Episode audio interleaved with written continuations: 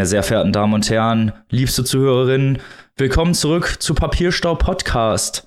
Euer Lieblingspodcast ist wieder mit einer geballten Ladung Literatur am Start.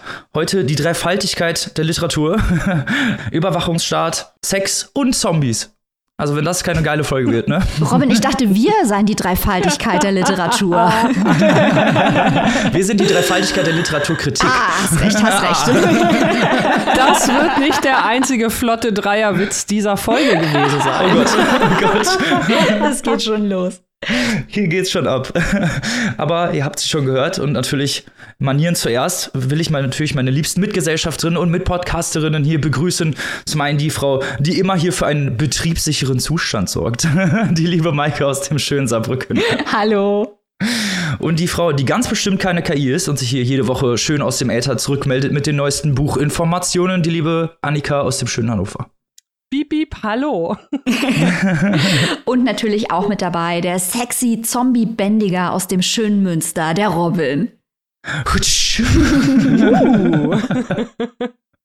Soweit ist schon gekommen. Aber bevor wir jetzt hier mit, unserem, mit unserer Dreifaltigkeit einsteigen, die wir hier schon so schön angekündigt haben, haben wir natürlich erstmal ein vollgepacktes Vorgeplänkel für euch vorbereitet. Und wir steigen ein mit einem interessanten Thema. Und zwar ist jetzt gerade erst gestern die Woche der Meinungsfreiheit zu Ende gegangen.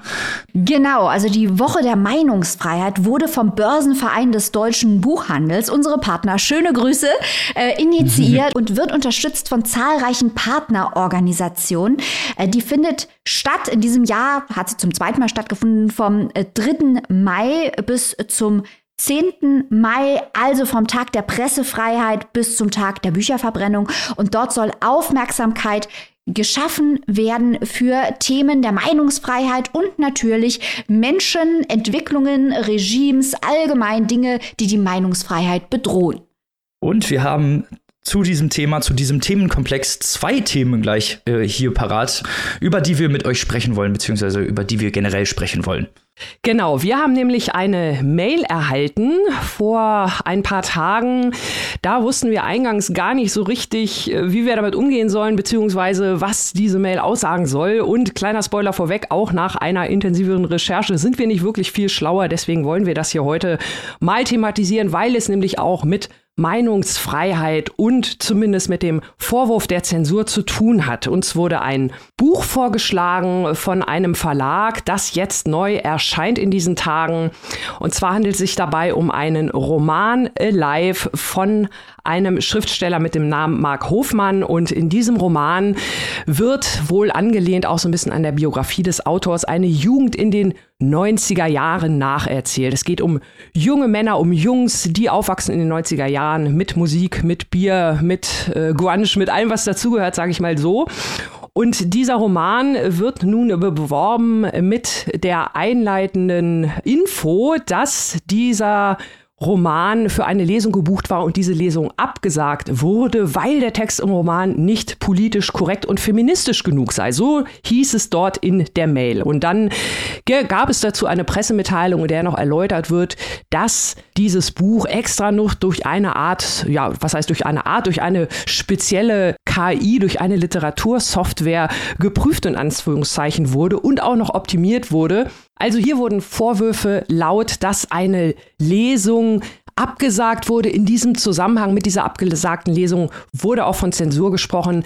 Das wollten wir natürlich näher wissen, weil das wäre natürlich ein dickes Ding. Wir haben ja mit ähnlicher Thematik Bücher in den vergangenen Wochen schon häufiger hier bei uns in der Show vorgestellt und sowas ist uns noch nicht untergekommen. Deswegen haben wir da also bei diesem Verlag, der pikanterweise auch gleichzeitig diese KI, diese Literatursoftware vertreibt, haben wir mal nachgefragt, was hat es denn mit dieser Pressemitteilung auf sich? Welche Lesung wurde dort abgesagt? Ist das jetzt eine Pressemitteilung für das Buch, für die Software? Wollen wir hier auf einen politischen Diskurs nehmen? Was steckt dahinter? Wir haben uns in die Recherche gestürzt gestürzt. Genau, wir haben eine Mail geschrieben, haben nachgefragt, wo genau, von wem diese Lesung abgesagt wurde und haben natürlich auch auf den Widerspruch hingewiesen, dass in der Mail angeprangert wird, die heutige Literatur müsse sich immer den heutigen Lesererwartungen anpassen, wo doch diese KI Literatur nach Verkäuflichkeit untersucht, also auch nach Lesererwartungen, inwiefern sie ein Massenpublikum ansprechen kann. Daraufhin haben wir eine sehr, sehr lange Rückmeldung bekommen, wo nur gesagt wurde, dass die Lesung von Mark Hofmann in einer Freiburger Buchhandlung stattfinden soll und von der organisierenden Buchhändlerin nach einer anfänglichen Zusage wieder abgesagt worden war.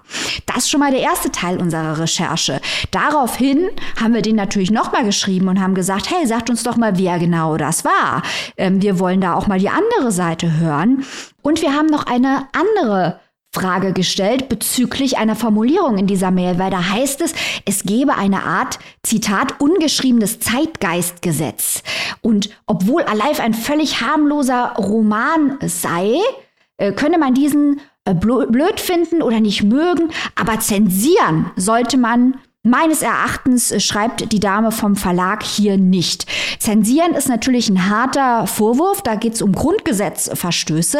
Deswegen haben wir natürlich daraufhin auch nachgefragt, inwiefern eine Buchhändlerin nicht ihre Meinungsfreiheit und auch ihre unternehmerische Freiheit ausübt, wenn sie einem Buch keine Plattform bietet und wie, inwiefern es sich dabei laut ihrer Sicht um Zensur handelt. Denn, das haben wir dann natürlich auch gefragt, Stellt denn der Verlag, um den es hier geht, auch Autorinnen und Bücher vor, hinter denen der Verlag nicht steht? Und ist das dann auch Zensur, dass sie nicht jeden verlegen, der bei ihnen anfragt? Und auf diese Mail haben wir bezeichnenderweise keine Antwort mehr bekommen. Sagt ja auch schon viel aus dann, ne? dass wir keine Antwort gekriegt haben, ja.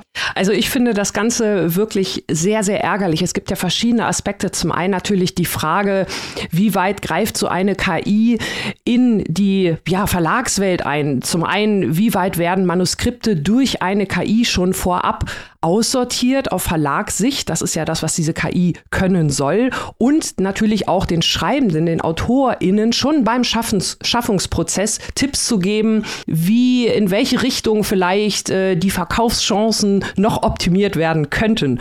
So möchte ich es mal formulieren. Das ist natürlich schon alles sehr, sehr bedenklich genug. Ich finde es aber gerade in diesen Zeiten, wir haben das ja hier auch bei uns in der Show immer schon viel gehabt, das ganze Thema Information, Desinformation, worum geht es hier, Fake News und so weiter und so fort. Dann äh, so eine Werbemail für einen Roman und oder KI mit so einem ja, Skandal aufzumachen, der ja entweder keiner ist oder zumindest dann ja auch vielleicht nicht so für so wichtig erachtet wird, dass auf unsere Fragen weiter eingegangen wird. Also wenn das jetzt hier wirklich diese Riesennummer ist, hätten wir uns natürlich gerne mehr Antworten erhofft, weil, wie Maike schon gerade gesagt hat, wir recherchieren natürlich sauber in beide Richtungen. Genau, und die Info wurde uns nicht zur Verfügung gestellt. Wir können also nicht nachprüfen, ob diese Absage wirklich stattgefunden hat, weil wir die andere Seite nicht hören können. Und da drängt sich natürlich der Verdacht auf, und wir müssen hier spekulieren, weil wir haben ja keine Antwort mehr gekriegt, dass unter Umständen dieses ganze das wird man ja wohl noch sagen dürfen, und dieses Thema Meinungsfreiheit und das Thema Anti-Wokeness und das Thema Zensur, was ein sehr ernstes Thema ist, als Marketingstrategie genutzt wird, mhm. um ähm, arglose BloggerInnen eventuell aufzupeitschen, die vielleicht nicht auf die Idee kommen, hier zu recherchieren, die vielleicht denken, das ist ein kleiner Verlag und ein äh, relativ unbekannter Autor. Äh, wir stellen uns erstmal auf seine Seite, der soll jetzt mal hier schreiben können, was er will. Zumal der Verlag uns auch gesagt hat, das wäre ein harmloses Buch mit einer Prise Humor, wo man sich dann halt auch die Frage stellt, würde wirklich eine Buchhändlerin äh, das Buch nicht vorstellen, weil sie sagt, es sei nicht politisch korrekt. Kann natürlich passiert sein, wir werden es nie erfahren. Wir waren nur so ein kleines bisschen geschockt darüber, was uns hier so als Marketing vorgesetzt wurde. Und äh, Stichwort, was Annika sagte, nicht nachzuweisende Behauptungen im Rahmen eines Werbekontexts, das ist natürlich fragwürdig. Wir kommen zum nächsten Thema. Wir haben ja gesagt, wir haben zwei Themen, was diesen äh, Komplex Meinungsfreiheit beinhaltet. Und zwar äh, geht es um die zwei offenen Briefe an Bundeskanzler Olaf Scholz, zum einen äh, der eine vom 29. April, unterzeichnet von Alice Schwarzer oder Lars Eidinger zum Beispiel, der dafür wirbt oder beziehungsweise sagt, dass Waffenlieferungen in die Ukraine, schwere Waffenlieferungen äh, gar nicht gehen, dass das nicht gemacht werden soll, dass man damit den Dritten Weltkrieg provoziert. Und zum anderen ein zweiter offener Brief, der am 4. Mai ja, geschickt wurde, unter anderem unterzeichnet von verschiedenen Kulturschaffenden, nennen wir es mal, Maxim Biller zum Beispiel oder auch ähm, Daniel Kehlmann, die das unterschrieben haben, äh, der in die andere Richtung geht, der sagt, wir müssen der Ukraine schwere Waffen liefern, wir müssen helfen, weil es hier sich um einen Angriffskrieg handelt, einen Angriffskrieg auf die Demokratie auch und deswegen äh, auch, äh, das einfach ja obligatorisch eigentlich ist zu helfen. Wir müssen helfen. Und äh, über diese beiden Briefe wollten wir jetzt mal ein bisschen offener diskutieren. Genau, also die beiden Briefe, Robin, du hast es ja gerade schon sehr gut zusammengefasst. Die Frage ist ja wirklich, ich meine, dass, dass sich die Zeiten hier in, in äh, den letzten Wochen, Monaten, wenn man Corona mit dazu nimmt, Jahren sehr, sehr schnell ändern. Das haben wir ja alle mitbekommen und wir haben ja auch schon mehrfach hier über die ganze Thematik dieser Krieg, was dahinter steckt, was will Putin, wie will er die westliche Demokratie angreifen. Da haben wir ja auch schon mehrfach drüber gesprochen. Und natürlich sind wir alle hier mit völlig neuen Verhältnissen konfrontiert, mit Ideen, mit Gedanken, über die wir uns noch nie Gedanken gemacht haben. Und dieses ganze Thema schwere Waffenlieferungen, das bewegt natürlich auch die Gemüter. Und jetzt ist es ja auch gar nicht so sehr so ein bisschen das Pro und Contra, sondern natürlich auch dieser erste Brief seitens äh, der Emma-Redaktion, der dort äh, veröffentlicht wurde, ja auch ja so ein bisschen mehr oder weniger sagt, zwar Russland als Aggressor, okay, okay, aber irgendwie gehören ja immer so ein bisschen zwei dazu, ganz überspitzt formuliert. Deswegen muss doch die Ukraine vielleicht auch so ein bisschen beigeben, um diesen dritten Weltkrieg nicht zu provozieren. Und das ist natürlich das, was jetzt gerade auch dieser Antwortbrief, was die Kulturschaffenden eben für diese westlichen Werte, für diese westliche Demokratie, dass das natürlich noch mal wichtiger ist, wichtiger für uns alle, also so wie wir es auch immer hier gesagt haben. Ich finde das auf jeden Fall sehr interessant, dass auf beiden Seiten also auch wirklich kulturschaffende SchriftstellerInnen natürlich dabei sind und man sich natürlich dann auch hier fragt, was hat der oder die Person wohl bewogen, bei diesem oder jenen Brief mitzumachen. Offene Briefe sind ja in letzter Zeit trotz Digitalisierung Digitalisierung anscheinend wieder ganz groß in Mode gekommen. Ich finde auch den Stil der Debatte sehr interessant, neben dem, was du gerade gesagt hast, Annika. Also äh, Eidinger zum Beispiel hat ja, als dann Gegenwind kam, äh, ein Statement veröffentlicht, in dem er sagt, dass er als Künstler eigentlich gar nicht, wie hat er es formuliert, First of all, I have to admit, as an artist, I shouldn't do politics. Wo ich mir dann auch denke, es hm. ist natürlich das hohe Recht der KünstlerInnen, sich nicht politisch zu äußern, äh, nicht eindeutig. Zum Beispiel Christian Kracht würde das nie tun. Aber ähm, es ist natürlich auch Quatsch zu sagen, dass äh, KünstlerInnen nicht politisch sein sollen, weil die sind Bürger, die sind Staatsbürger und die können sich in politische Debatten einmischen und das kann auch wichtig sein und richtig sein. Also das ist schon mal diese Nummer, ich bin ja nur Künstler, ich weiß ja auch nicht. Das finde ich schon ein bisschen sorry Lars Eidiger, schon ein bisschen armselig, muss ich sagen. Ähm, ich finde nämlich an sich den Impuls, sich zu äußern und sich einzubringen in eine öffentliche Debatte, den finde ich an sich finde ich den gut, aber dann so zurückzurudern, wenn da Gegenwind kommt. Was mir noch aufgefallen ist, ist auch das Temperament, in dem dieser, diese Diskussion geführt wird. Ich glaube, man muss auch im Gesamtkontext sehen. Wir alle sind irgendwie emotional und nervlich mittlerweile komplett aufgepeitscht. Nicht nur wegen diesem schrecklichen Angriffskrieg, aber man muss ja auch sehen, dass der nach zwei, drei Jahren Corona obendrauf kommt. Die Leute gehen emotional mhm. und psychologisch auf dem Zahnfleisch, die sind am Limit. Dieser Angriffskrieg, also was da beschrieben wird in dem ersten äh, Brief, dass der sich ausweiten kann, das ist ja eine Realität. Die Frage ist natürlich nur, wie geht man damit um und braucht Putin einen ernsthaften, rationalen, nachvollziehbaren Grund, um diesen Krieg auszuweiten? Ich würde mal sagen, nicht, wenn er das will, macht er das. Äh, und hm. selbst ähm, wenn er, wenn wir Anlass geben würden, durch Waffenlieferungen das als Grund vorzubringen, kann uns das nicht davon abhalten. Wir können nicht die Geißel von Putin sein in unseren politischen Entscheidungen. Das ist meine kleine Meinung. Aber was mir sehr stark negativ aufgefallen ist, und mir tut es ein bisschen weh, das zu sagen, ist, wie Alice Schwarzer in letzter Zeit agiert, die unheimlich wichtig ist für all die feministischen Diskurse, die wir hier im Podcast ja auch führen. So kamen wir auch drauf, weil hier so viele Künstler stattfinden mhm. und auch mhm. Alice Schwarzer stattfindet. Und Alice Schwarzer hat so viel in den vergangenen, ich weiß gar nicht, 40 Jahren auf die Nase gekriegt und auch zu Unrecht, einfach weil sie eine unbequeme Frau ist und hat viel erreicht. Aber mittlerweile ist Alice Schwarzer in einem reaktionären Bereich angekommen und auch die Art und Weise, wie die Diskussion geführt wird, dass sie Leute nicht ausreden lässt, dass sie unglaublich aggressiv ist, das schockt mich irgendwie ein bisschen. Und in dem anderen Brief, weil wir wollen hier ja auch aufzeigen, wie wir auf das Thema kamen. Wir haben es erst nicht gemacht, weil wir uns dachten, wir sind kein Politik-Podcast, aber mittlerweile sind da so viele Künstler betroffen. Also Dennis Yücel ist in dem zweiten äh, Brief, der mhm. Vorsitzende von Penn Deutschland. Ronja Othmann, die wir schon hier hatten. Antje Ravik-Strubel hat den unterschrieben. Eva Menasse, Hertha Müller, Literatur-Nobelpreisträgerin. Maxim Biller steht hier drauf. Daniel Kehlmann steht drauf. Sascha Lobo, Dimitri Kapitelmann, mhm. Wladimir Kamina. Also das ist mittlerweile auch eine ganz, ganz breite Kulturdebatte geworden.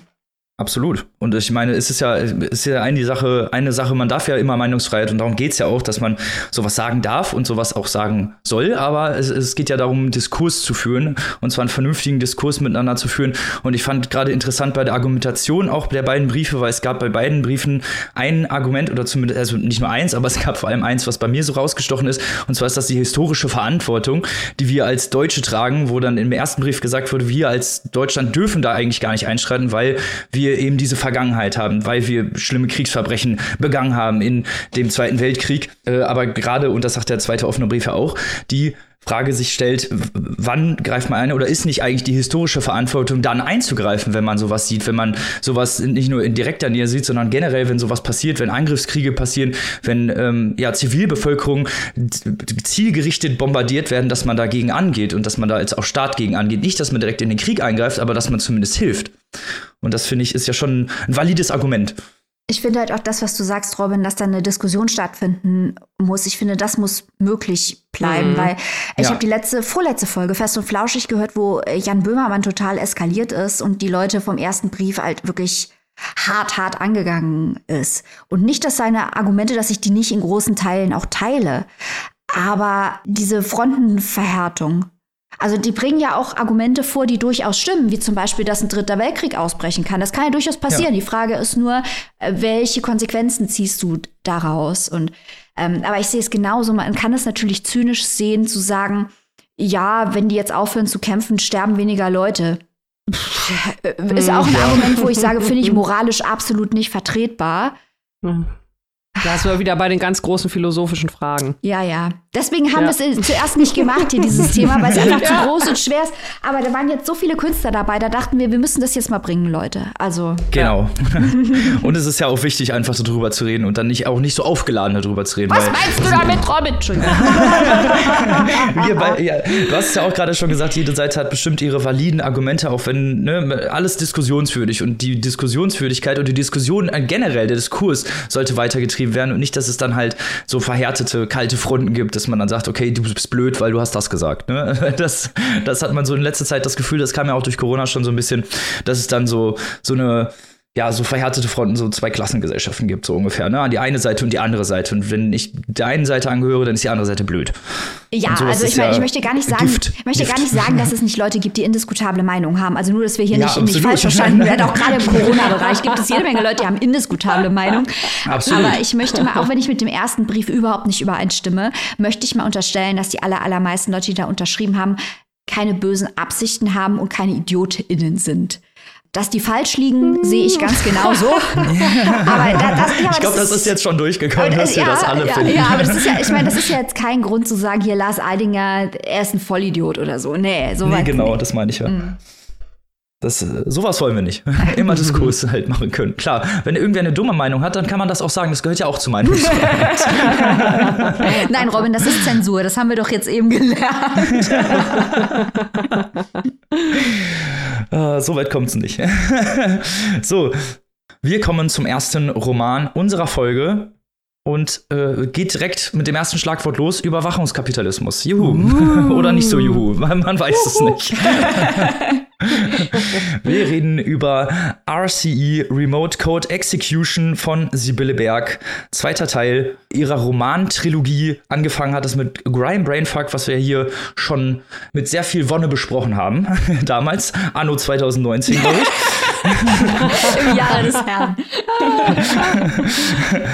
Aber erstmal kurz was zur Autorin selber. Sibylle Berg, 1962 in Weimar geboren, ist eine deutsch-schweizerische Schriftstellerin und Dramatikerin. Sie schreibt Romane, Essays, Kurzprosa, Theaterstücke, Hörbücher und Kolumnen.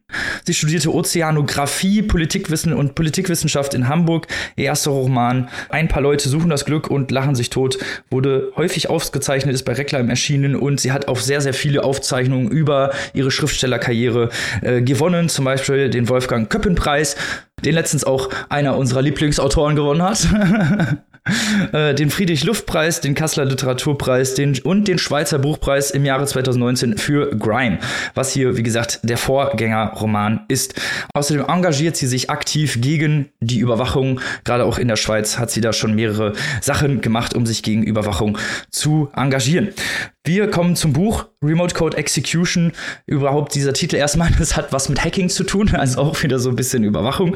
Wobei Grime noch eine Darstellung von einem zerstörtes London eigentlich, wo Gewalt, Armut und Hoffnungslosigkeit herrschten, geht es in ACI eigentlich um die ganz europäische Sicht, äh, auch um die ganze Weltsicht, aber vor allem auf Europa beschränkt, die sich in ähnliche Weise entwickelt ja, der Kapitalismus hat zu einer, zu einer Neuform von äh, ja, Neofeudalismus geführt, könnte man sagen. Also es gibt, die Leute sind nur noch von Armut betroffen, Mittelschicht gibt es eigentlich gar nicht mehr. Alle gehören nur noch der Unterschicht an oder den oberen zwei Prozent der Reichen. Alle anderen haben keine Arbeit mehr. Die digitale Revolution und auch die AI-Digitalisierung haben weiter zugenommen, wodurch immer mehr Arbeitsplätze auch weggefallen sind und menschliche Arbeitskraft nur noch zu geringen Zwecken benutzt wird, sagen wir es mal so.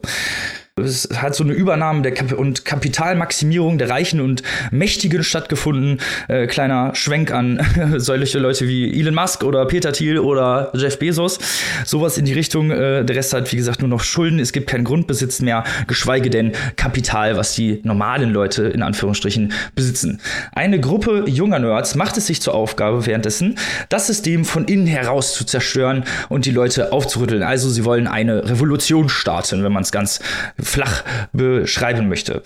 Ja, sie tun sich zusammen, leben in abgeschirmten Containern, ähm, haben jeweils kleine länderspezifische Zellen, die aber einen gemeinsamen Plan verfolgen, und zwar die Regierung zu stürzen. Sie hacken sich bei Regierungen, Geheimdiensten und gehen großen Kapitalisten ein, um erstmal Informationen zu sammeln und starten dann ein eigenes Netzwerk, ein eigenes ACI-Netzwerk nennt sich das, ein Peer-to-Peer-Netzwerk, was auch nicht so schnell runtergenommen werden kann, weil es nicht auf Servern basiert und äh, versuchen durch Desinformation und Ängstigung von bestimmten Zielgruppen eine Änderung und eine Revolution stattfinden zu lassen. Ob das Ganze so klappt, verrate ich natürlich an dieser Stelle nicht, weil es wäre ja langweilig. Erstmal überhaupt zum Text selber. Der Text besteht vor allem aus wirklich sehr, sehr zahllosen Vignetten, Sujets und Abstreifungen über Überwachung, Technik und Fortschritt, Finanz, den Finanzsektor, den Kapitalismus. Da sind dann zum Beispiel beim Finanzsektor und Kapitalismus ganz viel so Machtbesessenheit, Cum-Ex-Geschäfte, Cum-Cum-Ex-Geschäfte, Steuerhinterziehung, so um sowas geht's alles. Gesundheit und der Sozialsektor spielen auch immer mal wieder eine große große Rolle, dass es keine Krankenversicherung mehr geht und äh, keine Krankenversicherung mehr gibt und die Hoffnungslosigkeit komplett um sich greift, die Leute nur noch so als ja, billiges Arbeitsmittel benutzt werden oder an die Stadtränder gedrängt werden. Die Innenstädte sind nur noch von den Reichen beherrscht äh, und bewohnt. Es gibt ganz viele häufige nahtlose Wechsel zwischen den Personen und Orten und dem thematischen Fokus. Also da wird immer wieder gewechselt zwischen unseren Protagonisten, die auch mehr so Randleute sind, sagen wir es mal. Es gibt welche welche, die, äh, beim Geheimdienst arbeiten, die große Kapitalisten sind, die irgendwelche Investmentfirmen leiten. Also wirklich so ein großer Schwank einmal über die gesamte Gesellschaft. Und es ist aber generell häufig und mit diesen Abschweifungen sind sehr häufig so ein Abriss auf den, auf den Kapitalismus, auf die Gesellschaft, auf die Folgen, aktuelle Ereignisse, die sich dann in der, in der Zukunft von ACI so schlimm entwickelt haben.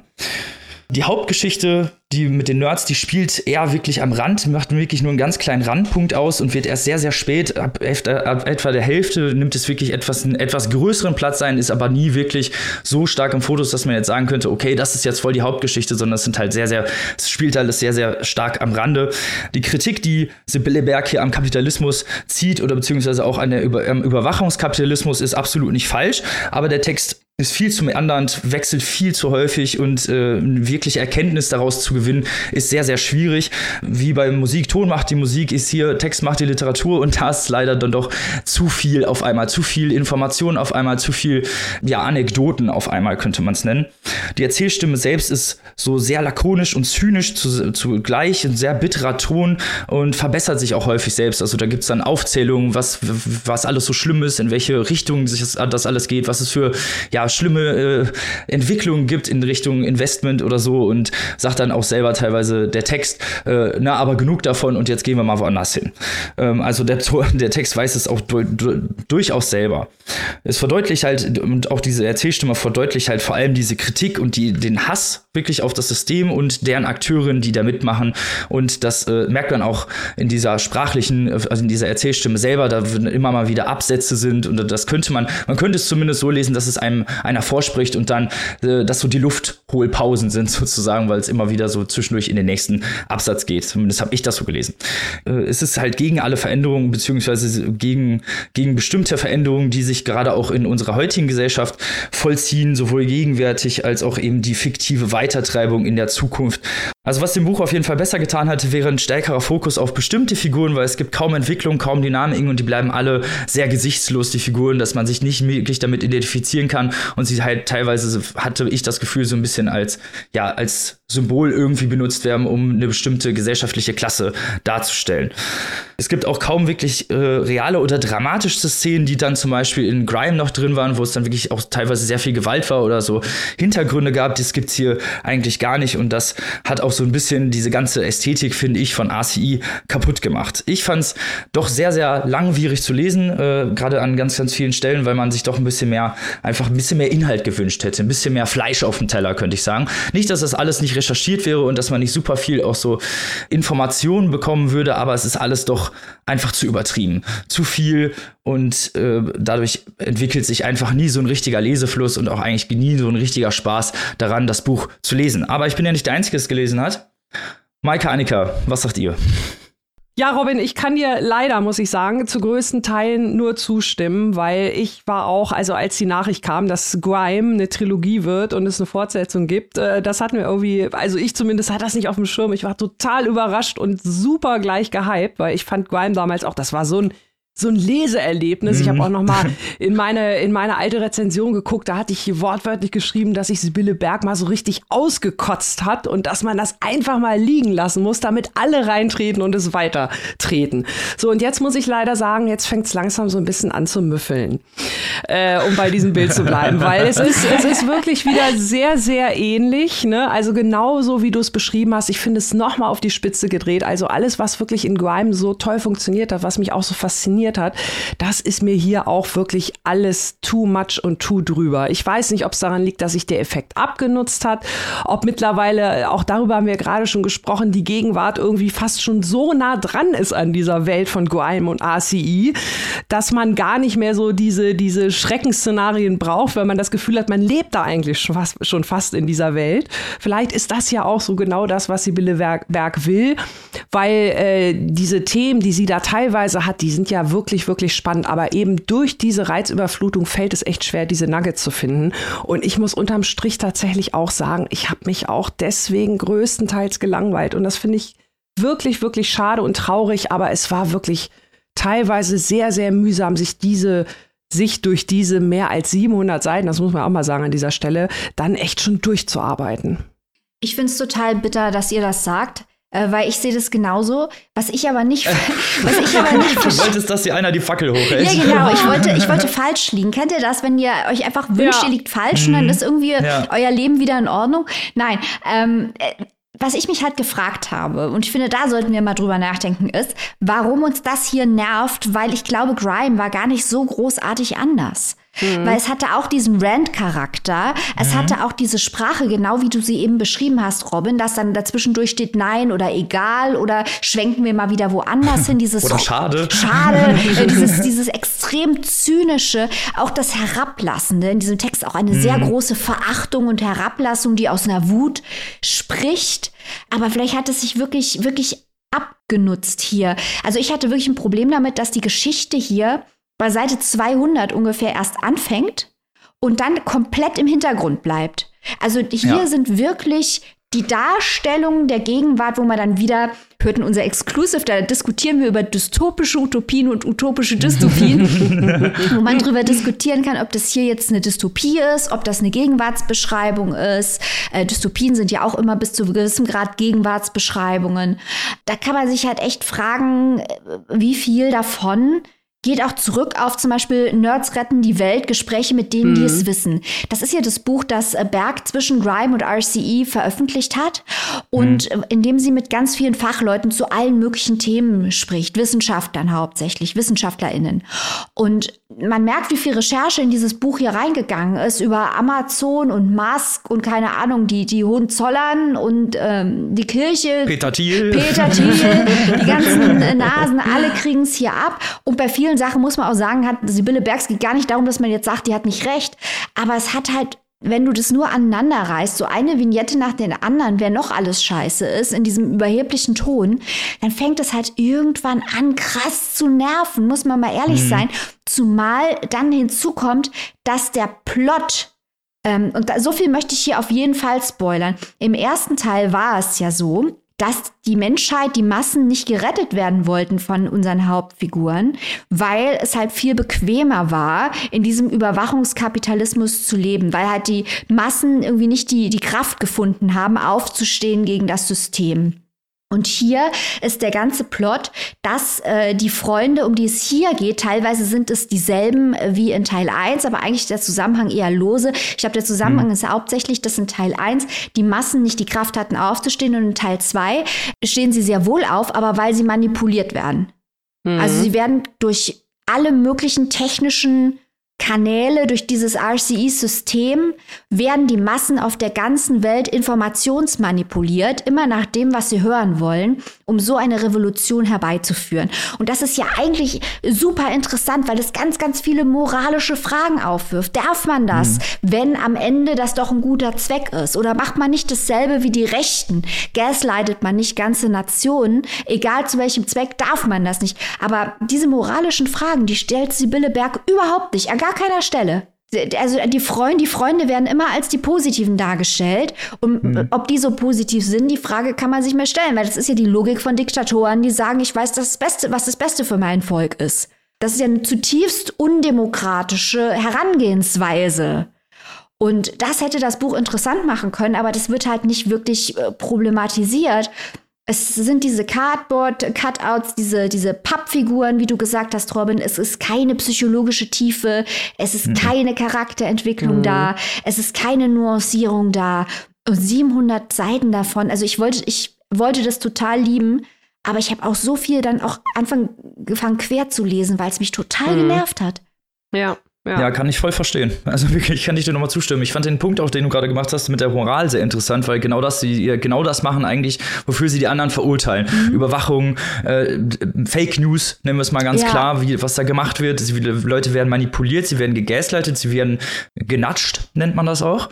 Wenn dann so, so kleine Hinweise gestreut werden, aber es ist so, es ist alles so, ja, es läuft darauf hinaus und es wird alles nicht richtig besprochen, weder psychologisch noch in irgendeiner Weise anders. Und die Charaktere oder die, beziehungsweise selbst die Akteure, die davon ja betroffen sind, die Geheimdienstleute, die Kapitalisten in Anführungsstrichen, die Bösen, ja, ja die äh, werden, bei denen macht das genauso wenig eigentlich im Endeffekt. So, die ja eigentlich gerade bedroht werden. Ihr, ihre, ihre ganze Existenz wird bedroht, was sie ja mit den anderen gemacht haben. Aber es, es wird gar nicht so richtig eingewendet. Wenn das wenigstens noch eingebracht worden wäre, hätte ich gesagt, okay, geil.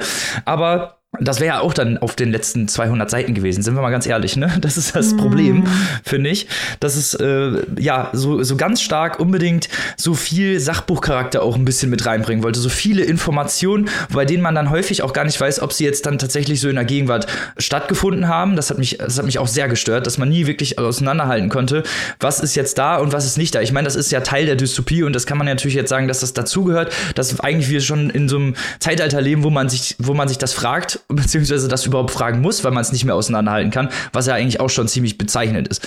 Aber, wie gesagt, ich, ich fand es blöd, dass man es nicht auseinanderhalten konnte, weil es doch so auch viele, viele Sachen gibt, die auch gerade so in der Gegenwart stattfinden finden oder die stattgefunden haben. Das sind jetzt keine oder einige Sachen sind einfach jetzt keine neuen Informationen gewesen und das hat mich das hat mich tatsächlich ein bisschen mhm. geärgert und gerade auch so im Lesen auch wirklich gestört, weil es dann einfach zu, zu meandert. Also zu viel links und zu viel rechts und Abschweifung mhm. da und im Endeffekt bleibt dann auch keiner und äh, in Anführungsstrichen die normale Gesellschaft wurde mir auch teilweise zu wenig dargestellt. Das war in Grime auch nochmal anders. Ich habe mich dann auch gefragt, okay, was war eigentlich in Grime besser? Ich meine, es ist sowieso so ein schmaler Grad, so ein, so ein Rant, so ein Abriss zu machen mhm. auf die auf die Gesellschaft und das dann so gut ja in, in Kombination in der ganzen äh, in der ganzen Struktur zu basteln, dass es dann auch für den Leser die Leserin noch spannend ist, da mitzugehen. Und bei Grime war das schon immer so ein war das schon ein schmaler Grad, nennen wir es mal so. Mhm. Nicht, dass es mhm. schlecht war, sondern genau gerade wegen dieser Kombination hat es gut funktioniert, weil man aber auch Charakterentwicklung hatte, weil man Hintergründe hatte, weil man Leute hatte, die wiederkehrend sind und die interessant waren. Und das hatte man hier leider gar nicht. Das stimmt, das stimmt leider. Ja. Und ja, ich finde es halt traurig, weil der Ansatz an sich, also ich bin auch gespannt auf, auf Teil 3. Ähm, ich werde jetzt das Ende hier nicht spoilern, aber ich habe den Eindruck, dass Teil 3 in zwei Richtungen gehen kann und beide sind irgendwie doof. Ich möchte ich möchte aber, Ich weiß sich, genau, welche beiden Richtungen du meinst. Ja, die hat, ich habe das Gefühl, Sibylle Berg hat sich jetzt in der Ecke rein manipuliert, äh, wo sie mit dem Rücken zur Wand steht und, und vor ihr ist aber, glaube ich, auch eine Wand. Mal schauen, also ich möchte ja, ich möchte ja von ihr überzeugt werden. Ich möchte sie ja feiern. Ich möchte ja auf ihrer Seite stehen. Aber hier habe ich das Gefühl, dass alles, was an der Geschichte interessant ist, ähm, sie einfach weggelassen hat. Also ich hoffe, ja, ich hoffe, ich hoffe auch mal, dass wir es hier vielleicht nur mit diesem berühmt-berüchtigten Trilogie-Fluch zu tun haben. Also der mittlere, schwache Teil, in Anführungszeichen. Ich habe natürlich auch auf sowas wie Subutex äh, Reloaded gehofft. Ne? Also Virginie Despons hat es ja gezeigt, dass es durchaus machbar ist, auch drei Teile mit äh, so einer äh, harten und krass interessanten Gesellschaftskritik zu füllen. Von daher hoffen wir mal, dass äh, Sibylle Berg da vielleicht im dritten Teil noch die Kurve kriegt. Vielleicht, weil ihr das beide noch erwähnt habt, diese Recherchesache, Nerds retten die Welt. Ich fand es ja auch schon, ja, ein bisschen augenzwinkernd komisch, dass dieser Titel ja im Buch sogar selbst noch mal einen kleinen Cameo-Auftritt hatte. das stimmt, das stimmt. Und ähm, eine Sache, die sie ja auch sehr, sehr deutlich kritisiert in ACI, ist ja der Verlust von Grauzonen, dass man entweder für oder gegen etwas sein muss. Und diese Kritik, finde ich, die konterkariert sie ja durch ihre wirklich permanente ja, Anklage. Absolut super krass die ganze Zeit. Also das fand ich auch so ein bisschen unglücklich. Ähm, und dann, weil ihr jetzt hier nochmal diese ganze Moral und so und überhaupt die Protagonistinnen, Maike, du hast ja gesagt, die Frage, ob das wirklich Heldinnen sind. Ich habe mich jetzt überlegt, also die, die Protagonistinnen oder großer Teil der Menschheit selbst zeichnet sich ja durch große Emotionslosigkeit äh, aus. Ne? Also die haben ja kaum noch Gefühle, die können ja kaum noch irgendwas merken, sondern du kriegst du was mit, nee, irgendwie nicht. Sex hat eigentlich auch kaum noch wer. Die meisten sind irgendwie asexuell oder uninteressant. Ähm, also ist die Frage, wird die KI immer menschlicher oder werden die Menschen immer emotionsloser, immer mehr wie eine KI? Vielleicht ist das die Frage des Buches. So viele interessante Punkte. Warum hat Sibylle Berg nicht über die interessanten ja. Punkte geschrieben, die uns interessieren? Hätten und wir über mal Sex mit ihr gesprochen. Ja, und zum Glück reden wir gleich über Sex. So. Immerhin immerhin haben wir das noch im Programm. Sonst wäre hier alles verloren. Also wir sind noch keine emotionslosen KIs, wie ihr feststellt.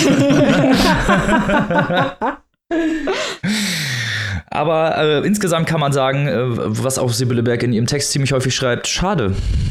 Schade. Eine sehr, sehr schöne Ableitung.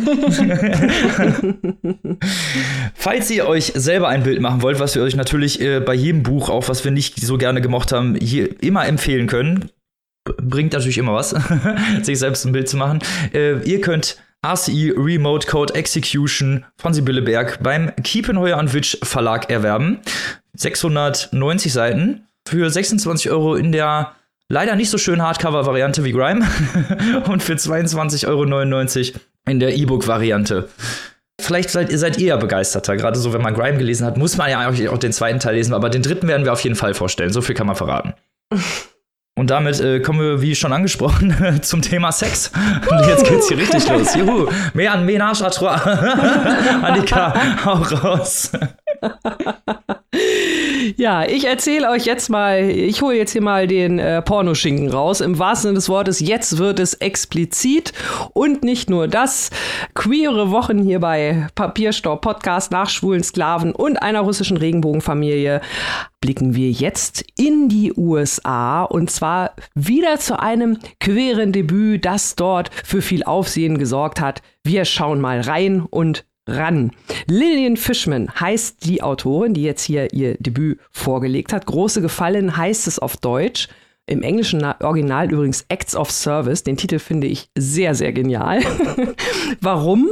Das äh, wird euch sicherlich auch gleich ein wenig deutlicher werden, wenn ich jetzt hier mal ein bisschen was zum Inhalt von diesem wirklich sehr prickelnden und sehr sexy Roman erzähle. Im Mittelpunkt steht hier Evie. Evie, Eve, eine junge queere Frau, eine junge lesbische Frau, eigentlich lesbisch, sage ich extra so, und auch eigentlich glücklich vergeben in einer Beziehung mit Romy, einer Ärztin, zu der sie sehr aufschaut, weil sie also einen Beruf hat, der Gutes tut, mit dem sie viel Gutes verbindet. Und Evie ja, für sie ist Romy so eine Art Vorbild, kann man sagen, denn sie selbst ist mit sich nicht so ganz im Reinen. Oder was heißt, ist nicht ganz mit sich in, im Reinen. Ivy ist sich sicher, dass sie dazu bestimmt ist, vor allem ihr Körper Sex zu haben. Genauer gesagt, sie ist dazu bestimmt, gefickt zu werden. Ich spreche es jetzt mal so aus, ich habe es ja eingangs schon gesagt, das Buch ist sehr explizit und so ist auch die Sprache. Von daher habe ich hier ein Zitat vorgetragen. Ivy ist also sehr viel gedanklich mit Sex beschäftigt und hat aber Angst, da irgendwie in die Richtung was zu unternehmen, um ihre Begierde über ihre Beziehung hinaus zu befriedigen.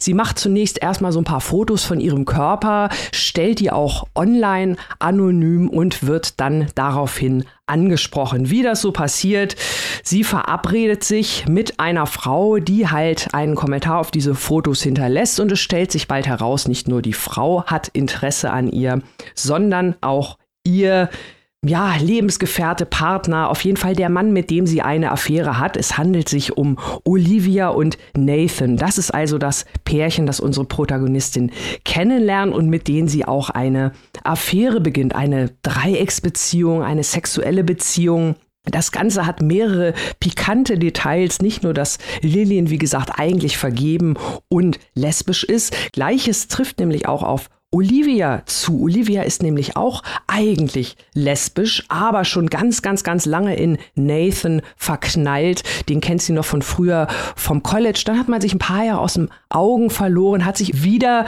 getroffen und mittlerweile ist Olivia auch in einem Angestelltenverhältnis für Nathan tätig. Also ihr seht schon, da geht es um verschiedene Varianten von Macht sexueller Natur und also auch dieses Abhängigkeitsverhältnis beruflicher Natur. Ja, diese drei Personen meandern nun umeinander herum, so kann man das so ein bisschen sagen. Es gibt da ganz viele verschiedene Konstellationen, die die Autorin aus Sicht von Ivy ausleuchtet. Zum einen also natürlich Ivys eigene Gefühle in Bezug auf Olivia, die sie eigentlich natürlich als Frau, als lesbische Frau durchaus interessant und ansprechend findet, aber eigentlich viel mehr von Nathan, von dem Mann, fasziniert ist. Ähnlich wie Olivia, die sich ihm gegenüber auch sehr unterwürfig verhält, ist auch Evie unfassbar fasziniert von diesem Mann und äh, gleichzeitig aber auch in Sorge um Olivia, an der ihr auch viel hängt. Das heißt, diese Dreierbeziehung dreht sich also viel um nicht nur Lust und Gier, sondern auch Begehren, Begierde, Macht und auch Machtübertragung. Das Loslassen. Das ist in groben Zügen der Plot von dieser pikanten Dreiecksgeschichte, die hier natürlich ganz viele Fragen zu den bereits angerissenen Themen aufwirft, die natürlich aktuell sind und die spannend sind und die auch Lillian Fishman in einer, möchte ich mal sagen, ganz besonderen Schreibe beziehungsweise ganz besonderen Stimme dieser Protagonistin präsentiert, denn es spielt sich wirklich unfassbar viel im Kopf dieser Protagonistin ab, die also wirklich jede Bewegung, jede Begegnung, jede Nuance, jede Beobachtung sehr genau kommentiert, hin und her bewegt im Kopf, mit vielem Abgleich, natürlich mit, mit dem, was sie will, was sie kennt, mit dem, was die Gesellschaft will, mit den moralischen Vorstellungen, denen sie auch unterworfen ist. Kann sie sich einem Mann so hingeben? Kann sie gewissermaßen in Konkurrenz zu einer anderen Frau tun? Macht sie das zu einer schlechten Lesbe, zu einer schlechten schlechten Feministin, zu einer schlechten Frau? Das sind also viele spannende Fragen, die hier behandelt werden und auch wirklich teilweise sehr amüsant. Allerdings muss ich so ein bisschen einschränkend sagen, dass es nicht hundertprozentig, auch wenn es thematisch super, super spannend klingt, nicht immer hundertprozentig mich so richtig gut erreicht hat, eben durch diesen sehr, sehr stark psychologischen, für mich fast schon überanalysierenden Fokus, der so ein bisschen, ja, für mich irgendwie da so eine gewisse Distanz irgendwie so ein bisschen immer aufgebaut hat. Also diese ganze Frage natürlich weibliches Begehren, spannendes Thema. Ich finde es auch toll, dass es dargestellt wird und wie es hier dargestellt wird. Aber es ist nicht alleine genug Grund, um für mich zu sagen, das war ein Buch, was mir von vorne ein bisschen rundum gefallen hat.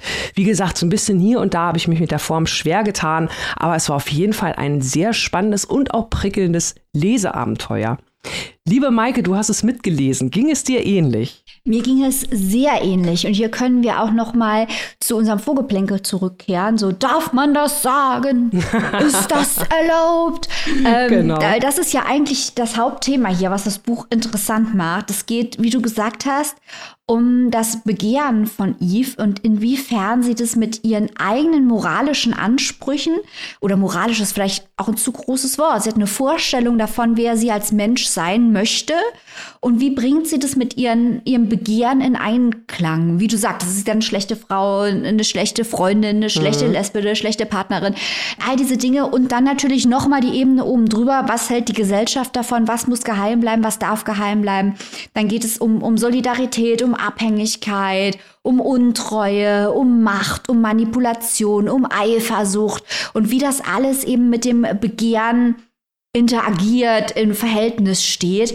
Und es gibt wahnsinnig viele auch explizite Sexszenen in dem Buch, wo dann Fragen von Akzeptabilität und Moral und so weiter gestellt werden in diesen Szenen. Also die sind nicht einfach nur da, weil das irgendwie ein Porno ist oder was, sondern die sind wirklich hier auch relevant für den Diskurs, um den es in dem Buch gehen soll. Ich muss sagen, ich fand das wirklich sehr, sehr interessant, auch weil man es so spannend mit anderen feministischen Büchern vergleichen kann. Also zum Beispiel, wir hatten hier vor einiger Zeit, hier oder im Exclusive, ich bin mir gar nicht mehr sicher, ich glaube im Exclusive, Sally Rooney, Beautiful World, Where Are You? Wo es mhm. auch Sexszenen gibt, in denen Consent dargestellt wird und wie darüber gesprochen wird. Und das wird in diesem Buch ganz anders gezeigt und es wird quasi in Frage gestellt. Nicht, dass sie sich auf, auf Rooney bezieht, aber wenn man beide Bücher gelesen hat, kann man die Diskussion aufmachen, ob sie nicht Rooney widerspricht und sagt, nee, so sollte das nicht laufen. Ist das wirklich die beste Art und Weise, über Konsent zu sprechen? Und dann ist man halt mittendrin in gesellschaftspolitischen Diskussionen, aber das Buch ruht sich halt auch nicht auf dem wichtig, wichtig sein aus, sondern leistet eben auch literarisch und ästhetisch was und hat entsprechend ja auch das Backup von Sadie Smith und Jonathan Safran Foer, äh, Raven Leilani, die wir hier sehr abgefeiert haben. Die alle standen hinter dem Buch und herrlich viele problematische Charaktere. Das liebe ich ja auch. Schwierige Leute, die mhm. schwer zu mögen sind in dem Buch, aber sehr interessant finden sich hier en masse.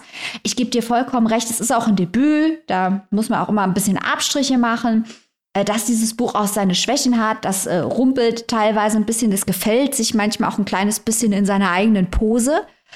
Aber ich muss sagen, ich habe das mit großer Freude gelesen. Es ist ein echter Page-Turner und ich habe auch oft gelacht, muss ich sagen.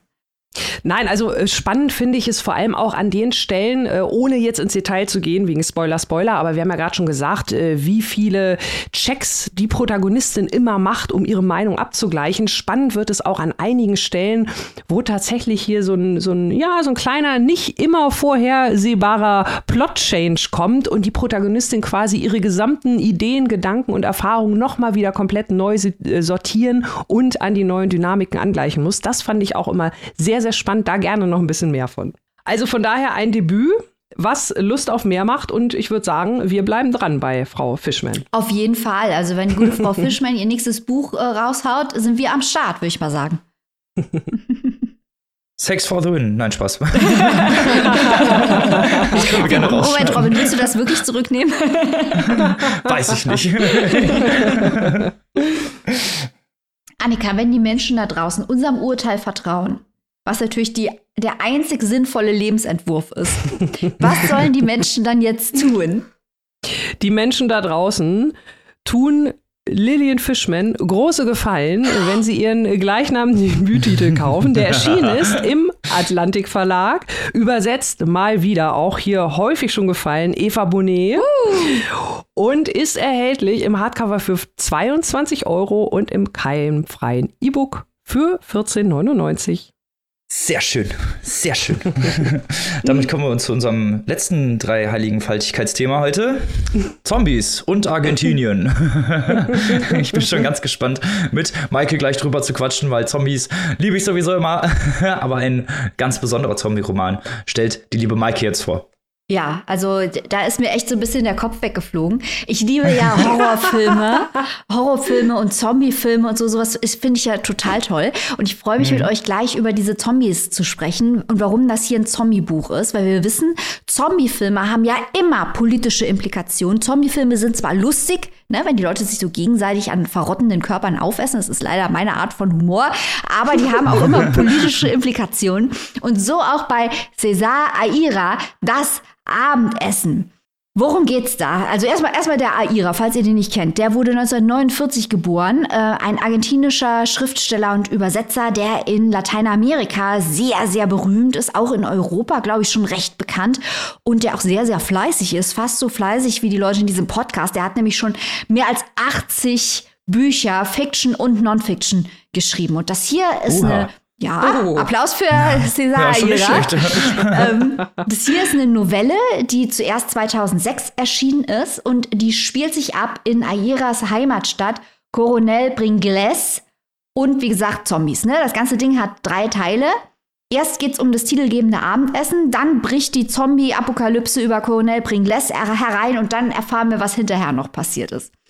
Unsere Hauptfigur und zu großen Teilen unser Erzähler ist ein bankrotter 60-jähriger alleinstehender Mann, der nie richtig gearbeitet hat und äh, bei seiner Mama wohnt äh, und von deren Pension dort sich verlustiert kann man nicht sagen, mehr so vegetiert. Und im ersten Teil gehen er und seine Mutter zu seinem letzten verbliebenen Freund, der, wie der Protagonist glaubt, reich ist und ihm vielleicht helfen kann. Dieser Freund ist ein ganz bizarrer Kauz, der gibt damit seinem Geld an und erzählt total wilde Geschichten bei dem Abendessen. Er gossipt mit der Mutter über die anderen Leute in Bringles, also über die Nachbarn und er zeigt verrückte Marionetten und Spieluhren und all sowas. Also ganz wilder Kauz. Wir sehen aber schon die Themen, die hier angesprochen werden. Zum einen ganz wichtig, die reden über den Ort. Während der Protagonist aber überhaupt kein Interesse hat an dem, was um ihn herum passiert, obwohl, wie der Text sagt, in einem Ort wie Pringles das Interesse an der Umgebung eigentlich das Leben selbst repräsentiert. Das merken wir uns jetzt mal für die Zombies später, ne? Weil da stellen wir uns natürlich später mal die Frage, wer ist ja eigentlich tot und wer lebt? Immer die klassische Frage in der Zombie-Geschichte. Hier heißt es also dieses Interesse repräsentiert das Leben. Damit wäre ja eigentlich unser Protagonist auf eine Art und Weise schon tot. Wird uns schon in Teil 1 gesagt. Ähm, dieser Protagonist ist auch sehr langweilig, wie er selber sagt. Er sieht sich als farblos. Er hat eben nicht diese äh, verrückten Eigenheiten, die dieser reiche Freund hat und natürlich diese ganzen Spielzeuge, diese ganzen Marionetten kann man natürlich später auch im Vergleich zu den Zombies sehen. So, wie kommen wir jetzt überhaupt von diesem Abendessen zum Zombie? Denn wir merken jetzt schon, das ist ein experimenteller Roman, wo wahnsinnig viel los ist, wahnsinnig viele kleine Teile, die man mosaikhaft auf tausend Arten zusammensetzen kann. Das ist ja etwas, was ich liebe. Zu Hause geht die Mutter ins Bett, beschwert sich noch, wie nervig da dieser Freund wäre. Und unser Protagonist der zappt sich durch die Kanäle und bleibt beim Regionalfernsehen hängen, wo ein Reporter sich auf den Weg macht zum Friedhof. Und auf einmal wechselt jetzt die Perspektive. Die ganze Zeit hatten wir die Perspektive unseres Protagonisten und jetzt haben wir auf einmal einen allwissenden Erzähler, der startet mitten im Text. Und wir erfahren, dass die Toten aus ihren Gräbern steigen, um von den Lebenden die Endorphine aus den Gehirnen zu saugen. So, jetzt stellen wir uns natürlich die Frage, passiert das wirklich oder träumt er das? Warum wechselt da die Perspektive? Wir wissen es nicht. Das ganze Buch hat einen wahnsinnig interessanten Schreibstil. Ihr merkt schon, ich habe jetzt verschiedene Punkte angesprochen. Ich könnte noch viel, viel mehr ansprechen. Robin wird es bestimmt gleich machen, weil Aira dafür bekannt ist, einen Improvisationsstil, einen avantgardistischen Schreibstil, der auf Improvisation basiert, anzuwenden. Der schreibt also los, ohne dass er sich vorher irgendwie schön ein Moodboard macht oder sich, sich irgendwas zusammenplottet. Der schreibt drauf los und entsprechend meandert der Text halt wild zickzackartig gerne mal hin und her. Was hier aber Programm ist, das haben wir in unseren Beat-Folgen ja schon gelernt, dass diese Art zu schreiben bei manchen AutorInnen das ganze ästhetische Programm ist, so auch hier. Und die Geschichte ist herrlich grotesk und bizarr mit vielen kleinen Bildern. Also großartige Beschreibungen von diesen Zombies, die Gehirne ausschlabbern. Super. Ja, lauter Twists und Turns. Sehr, sehr lustig, wenn man diese Art von Humor mag. Ähm, da vermischen sich halt die Geschichte. Die Erinnerung ist ein wichtiges Thema, weil die Erinnerung ja auch nicht die Realität widerspiegelt.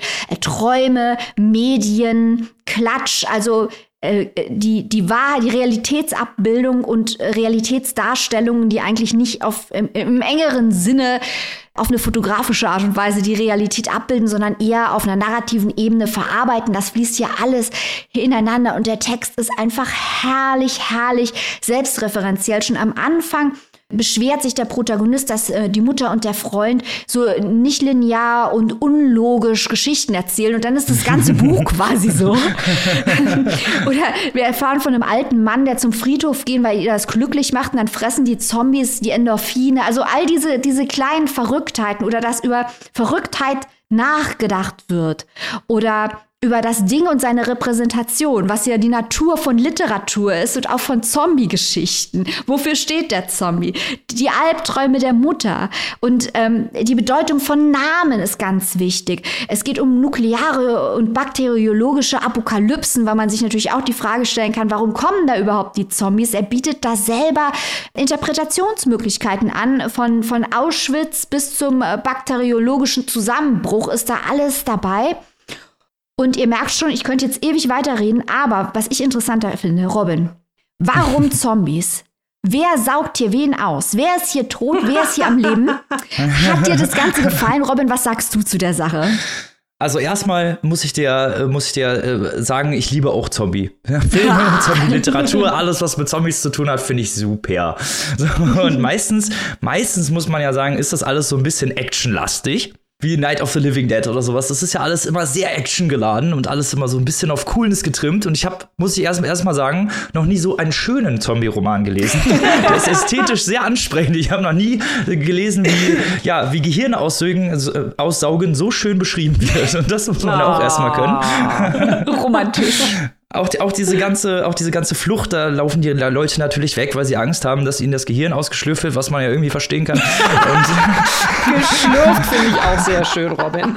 Und äh, aber, aber es ist alles so ein bisschen wie ein Tanz könnte man ja, sagen. Also so hatte ich das, so habe ich das gelesen. Das ist so ein bisschen tänzerisch irgendwie die Zombies und man hat nie so wirklich Gefahr, hatte ich das Gefühl. Also und da ist natürlich dann finde ich auch sehr lustig, was du äh, sehr cool, sehr gut, was du gesagt hast, äh, Michael, auch mit diesen politischen Anspielungen beziehungsweise Verarbeitungen. Da geht es ja auch teilweise um Armut, gerade wenn man jetzt mal diesen Regionalsender nimmt und so, ne, der dann, mhm. die dann einfach mit so einer Kamera durch die Gegend fahren und zwischendurch einer da einfach mal hinten auf einem Motorrad drauf sitzt und dann wird halt fünf Minuten der Weg gefilmt. Fand ich, fand ich sehr sehr interessant gemacht. Auch diese ganze, diese ganze Schreibe super experimentell, super viele Fallböden auch einfach, wo man dann, dann ist da wieder Meter und da wieder Meter. Das fand ich sehr schön. Gerade weil man sich natürlich die Frage stellt, wer sind hier eigentlich die Zombies und wer sind hier die Lebendigen? Ob vielleicht die, ja, ob vielleicht andersrum ist sozusagen, dass die Lebendigen eigentlich aufstehen und die Toten fressen. Das könnte man jetzt hier auf jeden Fall äh, in Frage stellen, gerade wenn man den Anfang mitnimmt, diesen, diese Spielzeuge, die ja auch irgendwie tot sind, aber lebendig werden, weil dann so kleine Federmechanismus da drin ist. Und das ist ja auch alles total strange, ne? Dieses ganze Buch ist total strange. Und das ich, aber auf eine gute Weise. Das meine ich jetzt überhaupt nicht despektierlich, sondern es ist auf eine sehr, sehr schöne Art und Weise weird. Wie, und wieso man da so gerne mitgeht, weil man sich natürlich hier immer die Frage stellen kann, was ist real? Wer sind hier eigentlich die Toten? Wer sind die Lebenden? Und warum fressen die die Endorphine? ne? Weil die Endorphine sind ja das, was die Glücksgefühle ausmacht, so und dass die Toten dann die Glücksgefühle fressen wollen, ist natürlich interessant. Gerade auch, weil sie ja dann eher auf die Reichen äh, abzielen. Ne? Die Zombies, die ja wollen auch mal glücklich sein. Finde ich total ja. verständlich. Zombie-Party. Monster-Party, genau. ja, also, mir hat es auch ähm, gut gefallen, was du sagst, ist total wahr, Robin. Diese Beschreibung dieser Zombie-Apokalypse, diese derartig poetisch. Es ist die poetischste Zombie-Apokalypse, die man je gelesen hat. Ja. Und äh, halt auch diese ganzen kleinen Hinweise. Also die Mutter sagt ja auch ganz am Ende, oder der, vielmehr der Sohn, also unser Erzähler, äh, sagt zwischen, hauptsächlich unser Erzähler, habt ihr schon gesagt, da wendet sich die Perspektive in verschiedene Richtungen.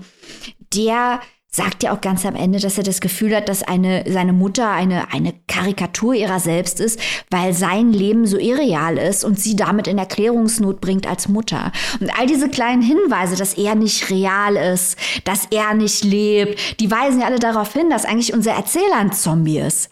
Mhm. Und äh, dann fragt man sich halt, ja, was heißt es zu leben? Was heißt es tot zu sein? Was macht es aus? Und äh, das alles aber auf eine wenig psychologisch, also schon psychologisch tiefsinnig, aber nicht sehr ernst, sondern auf eine sehr lustige Art und Weise und halt wie so ein kleines Verwirrspiel, Versteckspiel, wie so ein kleines Labyrinth aufgebaut, so ein narratives. Da kannst du überall an allen möglichen Verweisen, kannst du Querverweise ziehen und dann hast mhm. du diesen Klassiker, wie das äh, damals Innocenti Krignin äh, uns erklärt hatte zu Christian Kracht, weil du dir natürlich die Frage stellen musst, hat Cesar Ira das mit Absicht gemacht oder sind 50 Prozent dieser Verweise einfach nur, um es zu veräppeln? Man weiß es nicht. die Fragen kann man sich auf jeden Fall stellen. Was ich auch eine sehr, sehr schöne Szene fand, das war, das muss ich jetzt hier noch einmal sagen, das waren die beiden Frauen, die über ihre beiden Männer sich so beschweren, weil der eine immer so ganz schnell durch die Gegend fährt, die fahren dann immer durch die Gegend sonntags, ne, rumfahren einfach. Und der eine Mann fährt so super schnell und der andere fährt so super langsam. und diese, diese Darstellung fand ich einfach, man konnte sich das so richtig gut vorstellen. Ich fand, das war auch so, so ein sehr, sehr bilderhaftes bilderhafte Beschreibung, ohne dass es jetzt irgendwie zu aufgesetzt wird oder so, sondern einfach, dass man sich sehr gut vorstellen konnte, was da gerade passiert und was gerade vor sich geht, ohne dass es irgendwie zu ernst wird, dass es zu actionreich wird, sondern einfach schön. Wie gesagt, schön. Einfach schön irgendwie. ja, ja, ja. Also sehr, sehr gut gemacht. Also Leute, setzt euch eure Plastik-Elefantenköpfe auf. Auch das einfach als ja, Zieht eure Spieluhren auf und besorgt euch doch einfach mal von Cesar Aira aus Argentinien in einer Übersetzung von Christian Hansen, was er sehr gut gemacht hat, der Christian Hansen. Beide Daumen hoch. Mhm. Das Abendessen. Es gibt eine ganze Reihe, die heißt Bibliothek Cesar Aira bei Mattes und Seitz. Grüße auch an Benjamin, den, den Champion, der uns dieses Buch hier noch schnell, obwohl es ganz spät aus dem Druck kam, besorgt hat. Schöne Grüße an dieser Stelle. Wir sehen, wie du für uns immer rotierst.